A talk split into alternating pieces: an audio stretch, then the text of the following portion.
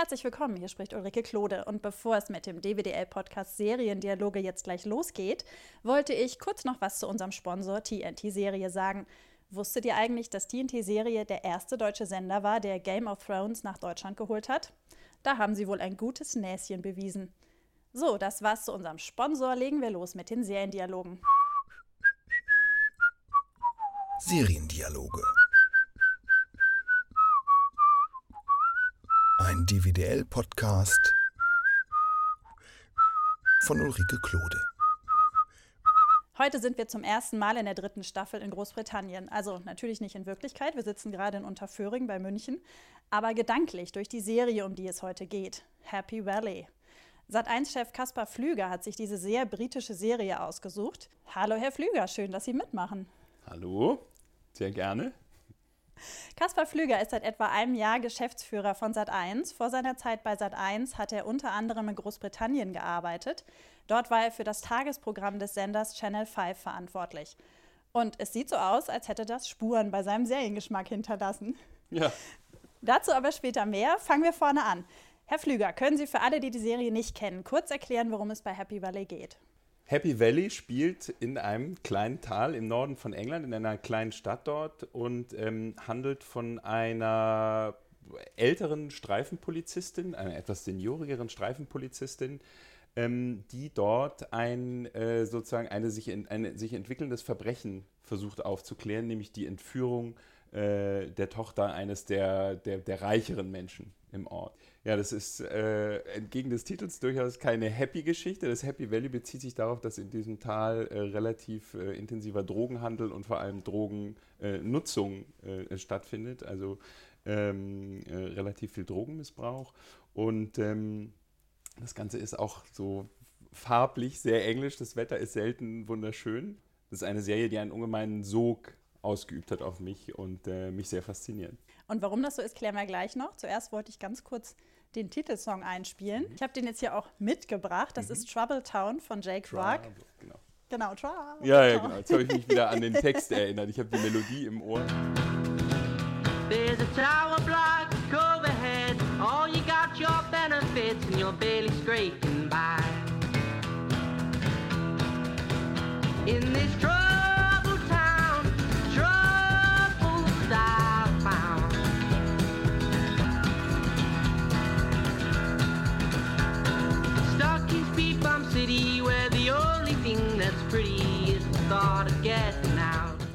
haben wir beide wieder richtig im Ohr. Ja. Ähm, mich hat der Titelsong ein bisschen überrascht, weil er so, ein, so, so, so eine leichte Fröhlichkeit ausstrahlt. Ja. Aber der Text ist ja total fies eigentlich. Ja.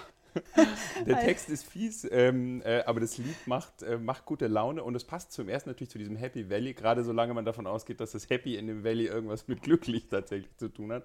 Ähm, ich finde den Song aber noch in der anderen Richtung spannend, weil der ja fast so eine Country-Anmutung mhm. hat. Hatte ich auch und, gedacht, ähm, und die Serie, wir sprechen ja gleich noch drüber, aber ich finde, die hat fast was von so einer Western-Konstellation. Ja, auch sozusagen auf der einen Seite den einen äh, äh, ehrenwerten, äh, guten Helden, in diesem, in diesem Fall die Frau, die Polizistin, und auf der anderen Seite einen wirklich sehr perfiden, äh, sehr perfiden Gegner. Und ähm, alles läuft auf ein Showdown hin, ja, ein High-Noon-Shootout, der ja dann tatsächlich zum Schluss äh, bei, in Folge 6 auch stattfindet. Ja, am Ende von Folge 5, glaube ich sogar. Also er passt zum einen, wenn man bei Happy Valley dieses dass es zum Schluss um Drogen hier geht und es hat ja fast schon was Verkifftes, das Lied irgendwie. und, äh, und auf der anderen Seite ähm, aber eben diese Western-Anmutung fast. Das fand ich ganz, äh, äh, ganz passend. Naja, und dann noch der Text, wo es um die Trostlosigkeit der ja, Kleinstadt geht. Town, und das ja. einzig Tolle an der Kleinstadt ist, dass man endlich weg kann. Ja. Man sollte meinen, dieses Lied ist für die Serie geschrieben worden, aber das ist ja gar nicht so. Es ist ja ähm, drei Jahre vorher entstanden. Also irgendwie ist die perfekte Einstimmung, um ja. intensiver über Happy Valley zu reden. Dann verraten Sie doch mal in zwei, drei Stichworten, was genau die Faszination ausmacht dieser Serie. Also da ist zum einen die, diese Polizistin, die finde ich einfach eine unglaubliche Heldin für, ähm, für eine Serie. Äh, eine Frau, alles andere als im besten Alter, alles andere als attraktiv. Ähm, äh, irgendwo ein kaputter Charakter, der viel, äh, die viel erlebt hat und, ähm, und trotzdem hat sie nichts Kaputtes ähm, und nimmt sich dieser Geschichte äh, irrsinnig an. Ähm, dann finde ich, ähm, begegne ich hier einem, äh, einem Bösewicht oder einem Gegenüber von einer brutalen Bösartigkeit, wie ich es einfach so unverhohlen lange nicht mehr gesehen habe. Und äh, das ist einfach faszinierend. Und das Dritte ist dieser, ich habe so eine dunkle Seite in mir, sozusagen, die macht mich nicht alleine aus, aber ich mag Programme, bei denen ich weiß, da passiert was Schlimmes. Ähm, und die ich gucke und weiß, der Kitzel liegt darin, ich, ich laufe hier auf was zu, da passiert gleich was Schreckliches. Und ähm, das ist zum einen macht es sehr anstrengend, das anzugucken. Ich finde, das ist fast, ähm, das ist fast wie, als würde man mit dem Kopf Sport machen, weil man wirklich erschöpft ist davon. Aber es hat dadurch was irrsinnig Freisetzendes, auch weil man so intensiv in was eintaucht, dass man sich danach äh, gut fühlt. Ja? So wie man sich nach Sport auch irgendwie gut fühlt. Zwar angestrengt, aber gut. Ah, das ist interessant. Das heißt, Sie hatten dann nicht das Gefühl, dass die Welt schlecht ist?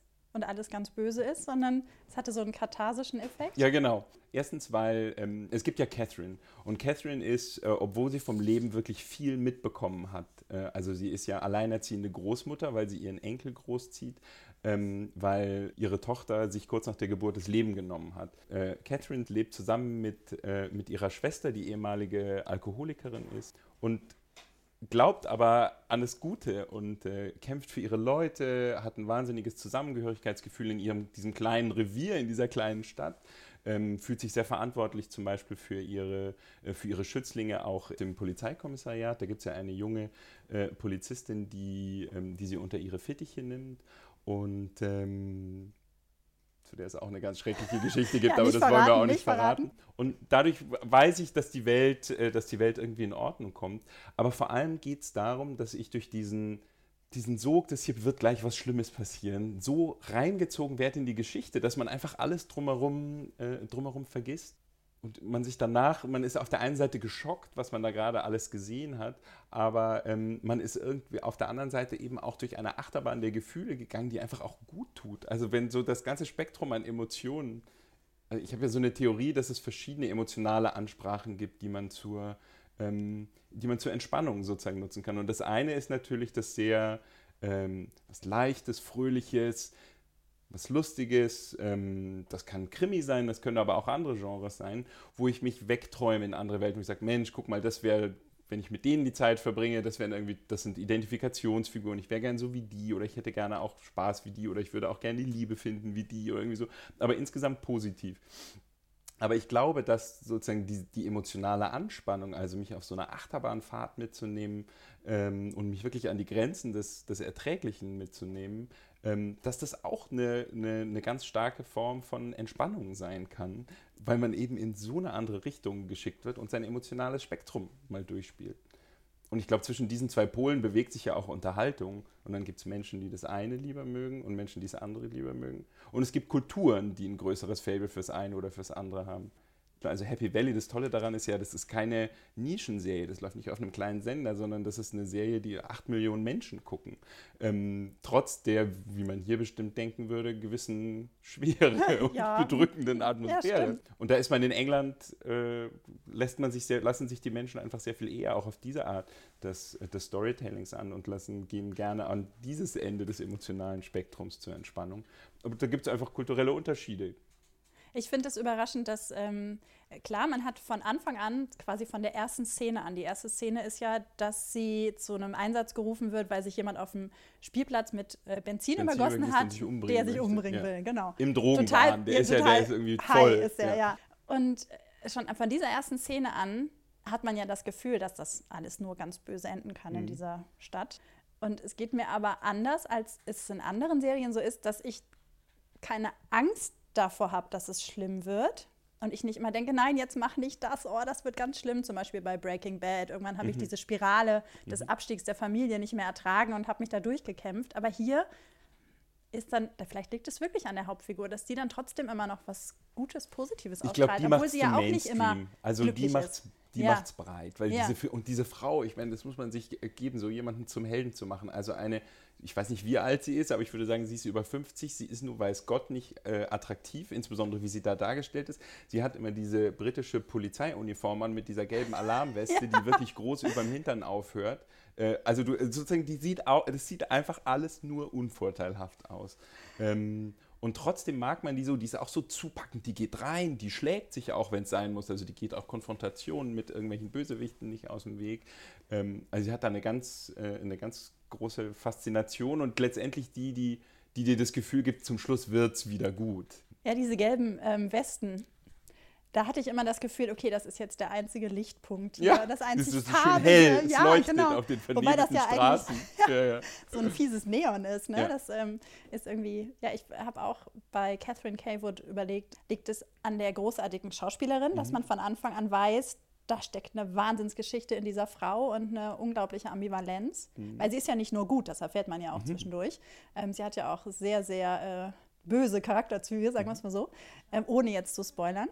Oder ob es an dem guten Drehbuch liegt. Also so, ich konnte mich nicht so richtig entscheiden, aber wahrscheinlich spielt da beides irgendwie mit. Ich glaube, das ist eine Mischung. Ja. Ähm, und sie ist natürlich, ich finde, in so Momenten, was ich auch Wahnsinn finde, diese, diese, junge, äh, diese junge Protégée, die sie hat, ich will es da auch wieder nicht verraten, aber ähm, die stürzt sich letztendlich auf einen Rat, auf einen Rat, den sie kurz davor von ihrer Chefin bekommen hat, stürzt die sich in eine etwas kopflose Situation, die ganz, ganz schlimm endet. Und was das für sie wieder bedeutet, also sozusagen, dass du deinen Schützling gerade losgeschickt hast und sagst, hey, trau dich mehr. Das so, du trittst mir hier immer noch zu juniorig auf. Ja? Wenn du hier weiterkommen möchtest, musst du stärker reingehen und selbstbewusster auftreten und so weiter. I'm not your mother, sagt I'm sie not dann your mother, Genau. sagt sie genau. Und dann gibt es diesen einen Moment und es gehört mit zu dem brutalsten, was ich, äh, äh, was ich im Fernsehen in letzter Zeit und gerade auf das ist BBC One, das ist ein großer, großer, breiter Sender, ähm, begegnet die einer Situation, die so wahnsinnig brutal äh, ausgeht. Und ähm, oh, das alles packt einen Ja, äh, und macht sie äh, so menschlich, zeigt auch die Brüche in ihr, aber ähm, ja, macht sie zu einem ganz tollen, ganz tollen Charakter. Ja, ich war auch überrascht. Nee, kann ich nicht sagen, weil das spoilert. Okay. Ich wollte was zu der jungen Figur noch sagen, äh, zu, dem, zu der äh, jungen Polizistin noch sagen. Das ist ja auch eine bekannte Schauspielerin, ne? Die ist ja gerade äh, in allen wichtigen britischen Serien zu Hause. Die spielt bei Peaky Blinders mit. Die hat bei Bletchley Circle eine wichtige Rolle gespielt. Bei. Ach so, ähm, Call the Midwife auch. Ja. Also die ist gerade, taucht echt überall auf. Die, der ist Bösewicht ist ja auch gerade so, der, der ist auch überall drin. Also der ist in Winchester, dieser Krimiserie, die in den 50er Jahren spielt. Der hat in dieser riesigen Dostoevsky-Verfilmung neulich Ah, das nicht. mitgespielt, Crime and Punishment. Der ist auch überall. Der ist, hat auch ein tolles, tolles Gesicht. Fieser Typ. Ja, stimmt, der ist auch so.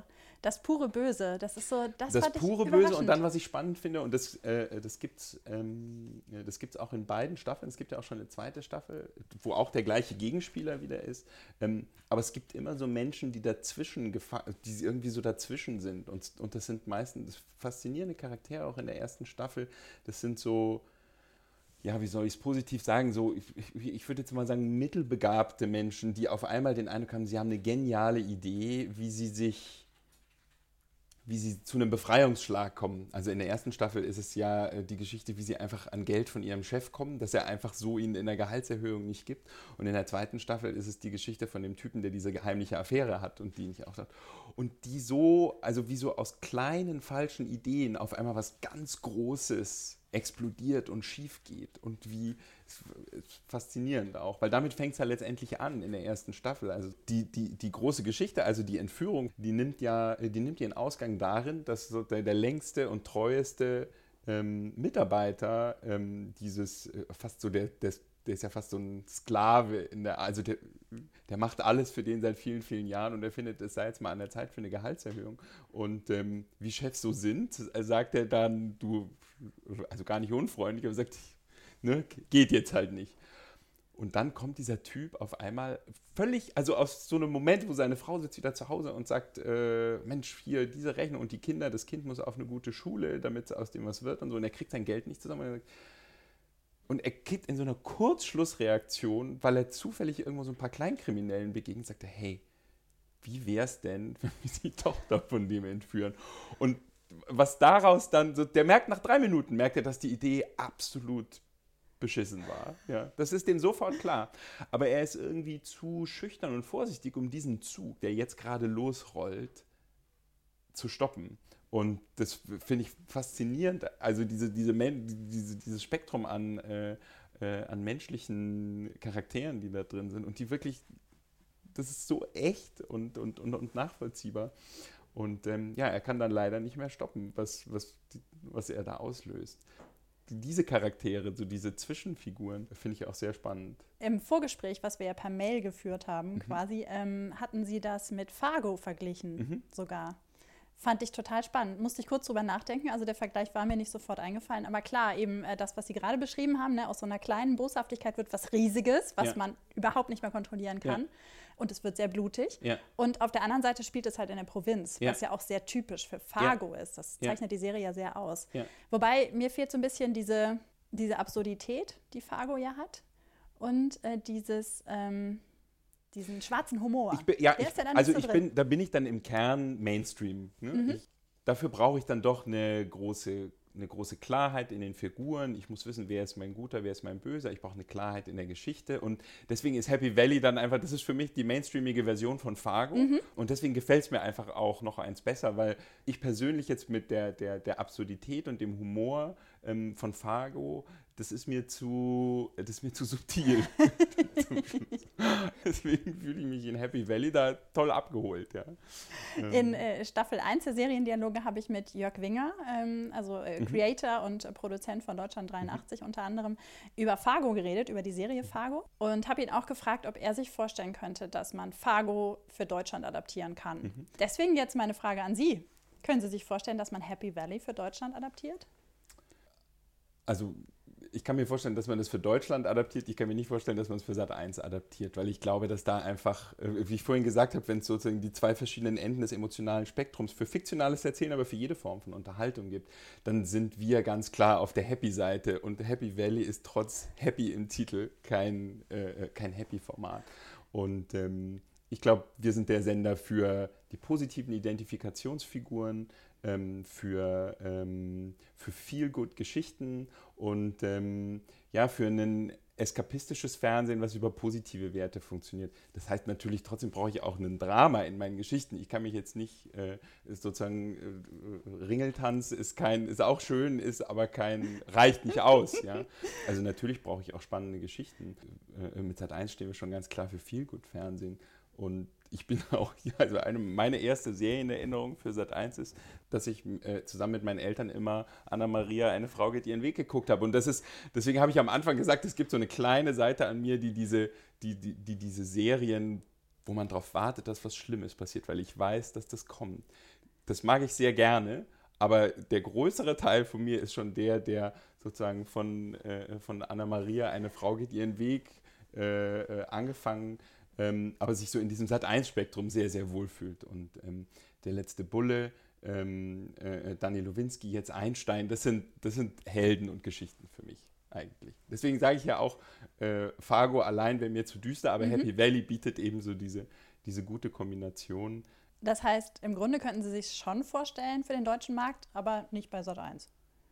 Eine Adaption von genau. Happy Valley. Okay. Oh, interessant. Müsste man mal überlegen, in welcher Region das spielen könnte. Ah, gibt es ja einige. Es müsste irgendwie nebliges sein. Ja, stimmt. Sehr neblig.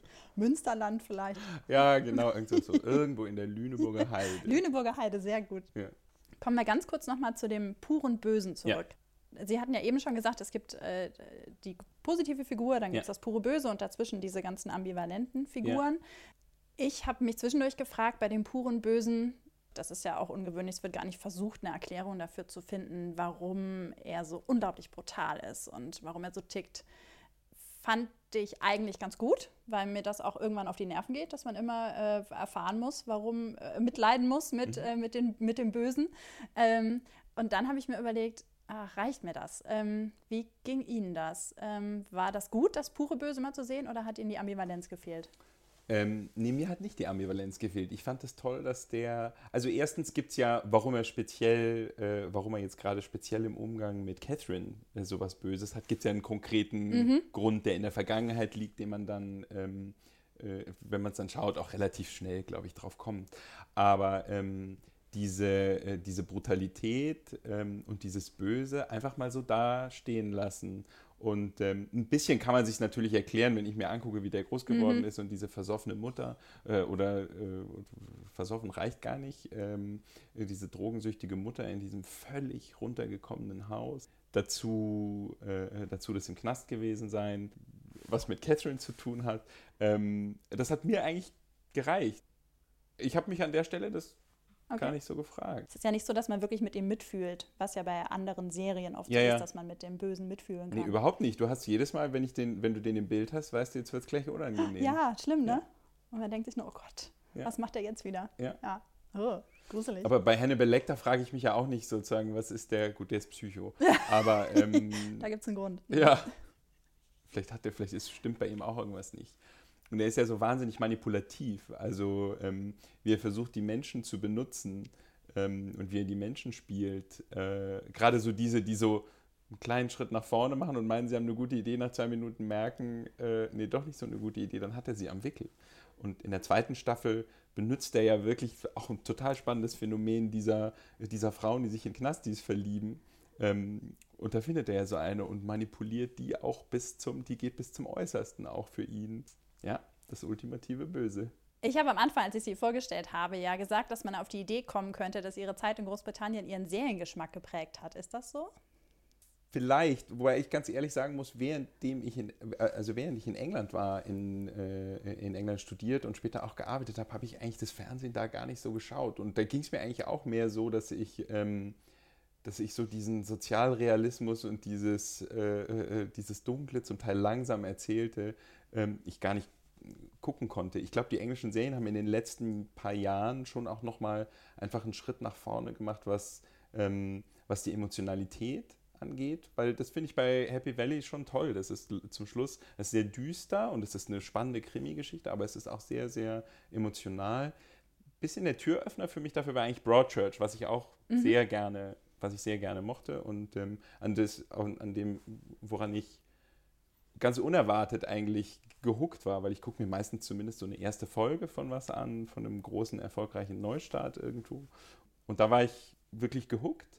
Ich fand es zum Schluss dann aber ein bisschen cheesy irgendwie ähm, und sehr auf die Emotionen gegangen, obwohl ich es wirklich auch irre clever fand. Und dann fand ich Happy Valley einfach nochmal einen Schritt weiter, weil sie es getraut hat, dunkler zu werden und mehr so an einfach noch eine extremere Achterbahn mit den Emotionen zu machen also ich bin jetzt nicht über Jahre von englischen Serien geprägt worden. Ich finde, dass in den letzten Jahren, die sich einfach viel Neues trauen, auch versuchen, neue Wege zu gehen, selbst in so normalen wöchentlichen Crime-Serien, mhm. wo ich einfach sage, der, der, Fall der Woche, ja, also relativ klassisch vom Setup, aber da auch ähm, immer wieder ungewöhnliche, ungewöhnliche neue Wege gehen, sowohl visuell als auch in der Konstellation von, in der Konstellation von Charakteren.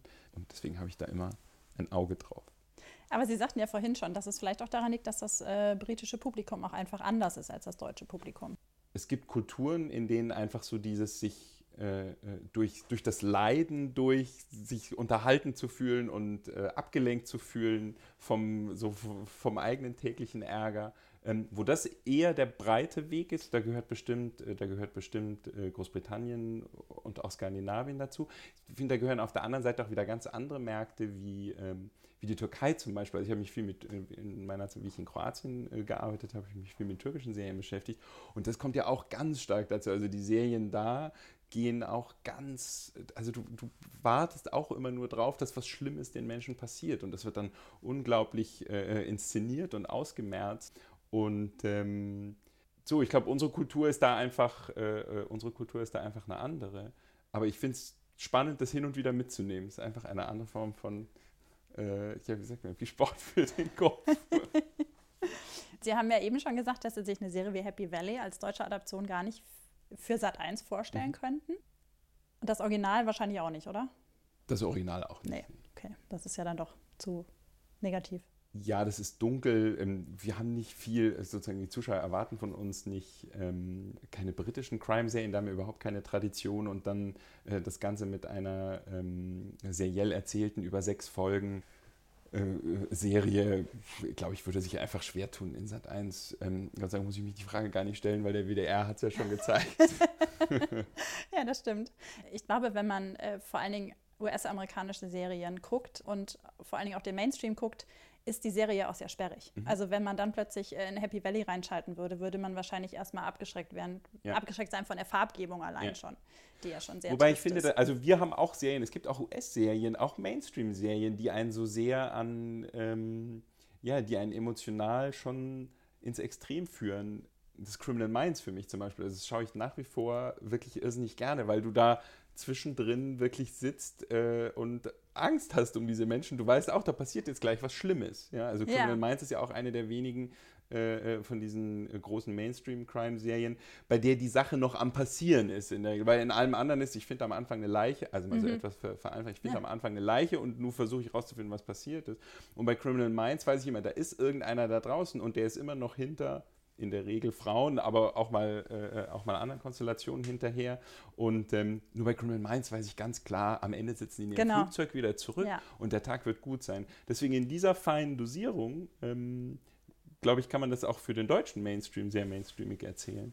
Ähm, aber es ist grundsätzlich, grundsätzlich weniger ein Sat1-Thema. Im DWDL-Interview haben Sie im Sommer gesagt, wir sind große Fans eines Happy Ends. Und Sie haben ja gerade auch schon erklärt, warum das so ist. Mhm. Ähm, Sie dagegen haben ja so eine kleine, so eine kleine dunkle Seite, mhm. wie Sie eben schon erzählt haben. Sind Sie trotzdem auch Fan des Happy Ends? Ja, ich bin ein Riesenfan des Happy Ends. Also deswegen ist es sozusagen, es gibt hin und wieder die Momente, in denen ich diese Serien gucke, äh, äh die mich emotional anstrengen und wo ich so vielleicht die Sorge habe, vielleicht wird es nicht gut ausgehen. Aber wir haben ja am Anfang schon gesagt, auch Happy Valley ist eigentlich so ein Zwischending, weil mhm. irgendwie habe ich das Gefühl, Catherine kriegt das, Catherine kriegt das in den Griff. Und ähm, nein, ich bin ein Riesenfan des Happy Ends und ähm, ich glaube, das ist auch ein ganz wichtiges Element von Sat 1 und, ähm, und unseres Sendungsversprechens an unsere Zuschauer über alle Formate hinweg, ähm, aber insbesondere natürlich auch in der Fiction. Und deswegen ist es ja hoffentlich auch so ein guter Fit zwischen mir und Sat 1. Ich habe ein Problem, wenn das Happy End zu gut ist. Also ich brauche so ein ambivalentes Happy End. Also natürlich gibt es einen Teil in mir, der sich total freut, wenn die Figur, mit der ich jetzt zehn Stunden lang mitgelitten habe, wenn die am Ende glücklich ist. Aber der andere Teil von mir möchte was haben, worüber er nachdenken kann, was irgendwie spannend ist, was so, so, ein, so eine gewisse, ah, wie kann man das denn ausdrücken? Was, was mich irgendwie reizt. Mhm. Und deswegen ein reines Happy End ähm, mhm. lässt mich doch dann kalt es entlässt mich mit einem, mit einem guten Gefühl. Ein Happy End heißt für mich jetzt nicht, dass sich alle äh, äh, küssend in den Armen liegen müssen zum Schluss und die Täubchen drumherum fliegen. Ähm, aber einfach so zu wissen, mir ist normalerweise schon wichtig, einfach am Ende, äh, am Ende einer Folge, sei es, sei es ein fiktionales Programm oder auch ein anderes Programm, zu wissen, das ist jetzt alles, das ist jetzt abgeschlossen, es ist jetzt klar, ich habe Klarheit, was die Situation da ist. Zu zu offen und ambivalent äh, am Ende habe ich eigentlich nicht so gerne. Also das beunruhigt mich dann eher. Also es muss gar nicht unbedingt ein glückliches Ende sein, sondern es muss Klarheit vor ja. allen Dingen sein. Ja, Klarheit ah, okay. finde ich sehr wichtig. Das heißt, es müssen gar nicht alle Beteiligten das Glück ihres Lebens finden. Nee, aber es geht darum, dass ich weiß, dass ich weiß, wo alle stehen. Mhm. Weil sonst, hinterfra sonst hinterfragt man sich ja immer und denkt, okay, habe ich es falsch verstanden zum Schluss mhm. vielleicht, weil ich nicht weiß, wer wann, wo, wo wie. Ähm, deswegen ist mir Klarheit wichtig. Das ist vielleicht auch was Männliches. Meine Frau mag es auch lieber Open End. Ah ja, Klischeekiste. Nee, ich habe keine Ahnung, ob das eine, eine Geschlechterfrage ist. Mein Mann mag auch lieber offenere Enden. Ah ja. Aber der ist auch so sehr verrückt wie ich, deswegen ja. ähm, ist das wahrscheinlich, haben wir uns so gefunden, wahrscheinlich. Ja. Weiß man nicht. So, jetzt sind wir fast am Ende der Folge und da kommen wie immer die Serientipps meines Gastes. Welche Serien können Sie denn empfehlen, die was mit Happy Valley irgendwie zu tun haben? Also, das Naheliegende ist da natürlich zunächst mal andere britische Serien zu empfehlen. Und da habe ich gerade, weil ich ja auch gesagt habe, äh, dass die immer wieder neue Wege gehen, ich habe gerade eine neue äh, Krimiserie da geschaut, die heißt New Blood. Und das geht einfach um zwei Rookies letztendlich, die zusammenkommen, aber aus zwei ganz, und der eine hat so einen äh, polnischen Einwanderer-Hintergrund und der andere hat einen pakistanischen Einwanderer-Hintergrund. Und ähm, die kommen in einem Team zusammen und das Ganze in London und London ist da irrsinnig toll modern inszeniert. Äh, fand ich eine ganz spannende. Sie ist so ein bisschen komisch strukturiert, weil die ersten drei Folgen ist es ein übergreifender Fall und ab dann wird so der Fall der, Fall der Woche. Also ich fand es so ein bisschen unklar äh, äh, strukturiert eigentlich, aber ich fand die Charaktere super und ich fand den Look ganz toll. Und ähm, ein zweites englisches Ding, äh, eine zweite englische Miniserie, die ich auch äh, wirklich toll fand visuell, ist ähm, die Agatha Christie-Verfilmung von And Then There Were None. Äh, das ist Zehn kleine Negerlein, ich weiß gar nicht, ob das auf Deutsch noch so heißt. Mit einer Top-Top-Besetzung in drei Stunden erzählt und das sieht unglaublich aus. Äh, weil es so opulent ist? Oder? Weil es so opulent mhm. ist und weil es natürlich, es hat wieder dieses, ich schaue was zu und weiß ganz genau, hier passiert jetzt gleich, äh, äh hier passiert gleich was Schlimmes und wo ich jetzt gerade noch relativ frisch äh, dran gehuckt bin, und das ist so ein Beispiel dafür, wo ich das englische Original vor zehn Jahren gefühlt oder so geguckt habe und es nicht verstanden habe und irgendwie dachte, das ist mir zu kompliziert, da steige ich gar nicht ein. Das hieß damals Criminal Justice, ähm, ist ähm, The Night Of bei HBO. Und ähm, das ist auch wieder eine Serie, wo sozusagen in einem kleinen Moment was in die falsche Richtung losläuft und dann passiert äh, sowas Schreckliches. Und man ist so nah an, diesem, an dieser zentralen Figur, äh, an diesem jungen Mann dran und versteht diese Ratlosigkeit und Ahnungslosigkeit und trotzdem sich jetzt entscheiden zu müssen, wie man jetzt mit dieser Situation umgeht. Ähm, ich bin, wie gesagt, noch sehr am Anfang, aber das ist auch wieder, man sitzt vor dieser ersten Folge und weiß die ganze Zeit, ich weiß, ich weiß nicht was, aber gleich passiert irgendwas ganz Schlimmes. Ich finde, das passt gut auch in diese, ähm, in diese Reihe rein, zumal es ja zumindest auf einer britischen Serie basiert. Wow, das waren zum ersten Mal drei Serientipps, wo ich keine einzige Serie bisher gesehen habe. Das finde ich total toll. Wirklich? Ja, ich finde ah, das okay. super. Also The Gut, Night Off habe ich natürlich auch auf dem Zettel und ja. ähm, äh, habe natürlich auch schon einiges drüber gelesen, aber ich hatte einfach noch keine Zeit. Aber diese anderen beiden Sachen, cool, werde ich sofort, nein, natürlich nicht sofort zu Hause, aber werde ich auf meine Liste schreiben ja. und weit nach oben packen, weil ja. das hört sich echt gut an. Schön. Herzlichen Dank, Herr Flüger, dass Sie uns die britische Provinz und die Trostlosigkeit mit einem Funken Hoffnung äh, etwas näher gebracht haben. Sehr gerne. Hat Spaß gemacht. Und ich hoffe jetzt, dass auch ihr, liebe Hörerinnen und Hörer, angesteckt wurde durch unser Gespräch über Happy Valley. Und wie immer werde ich natürlich ähm, weitere Informationen zu Happy Valley und zu den Serien, die wir hier empfohlen haben, auf die Podcast-Seite stellen. Nächsten Freitag geht es wieder um eine weibliche Hauptfigur, allerdings in einer amerikanischen Serie. Bis dahin, frohes Gucken. Seriendialoge. Ein DVDL-Podcast von Ulrike Klode. Redaktion und Produktion Ulrike Klode, Sounddesign Joachim Budde.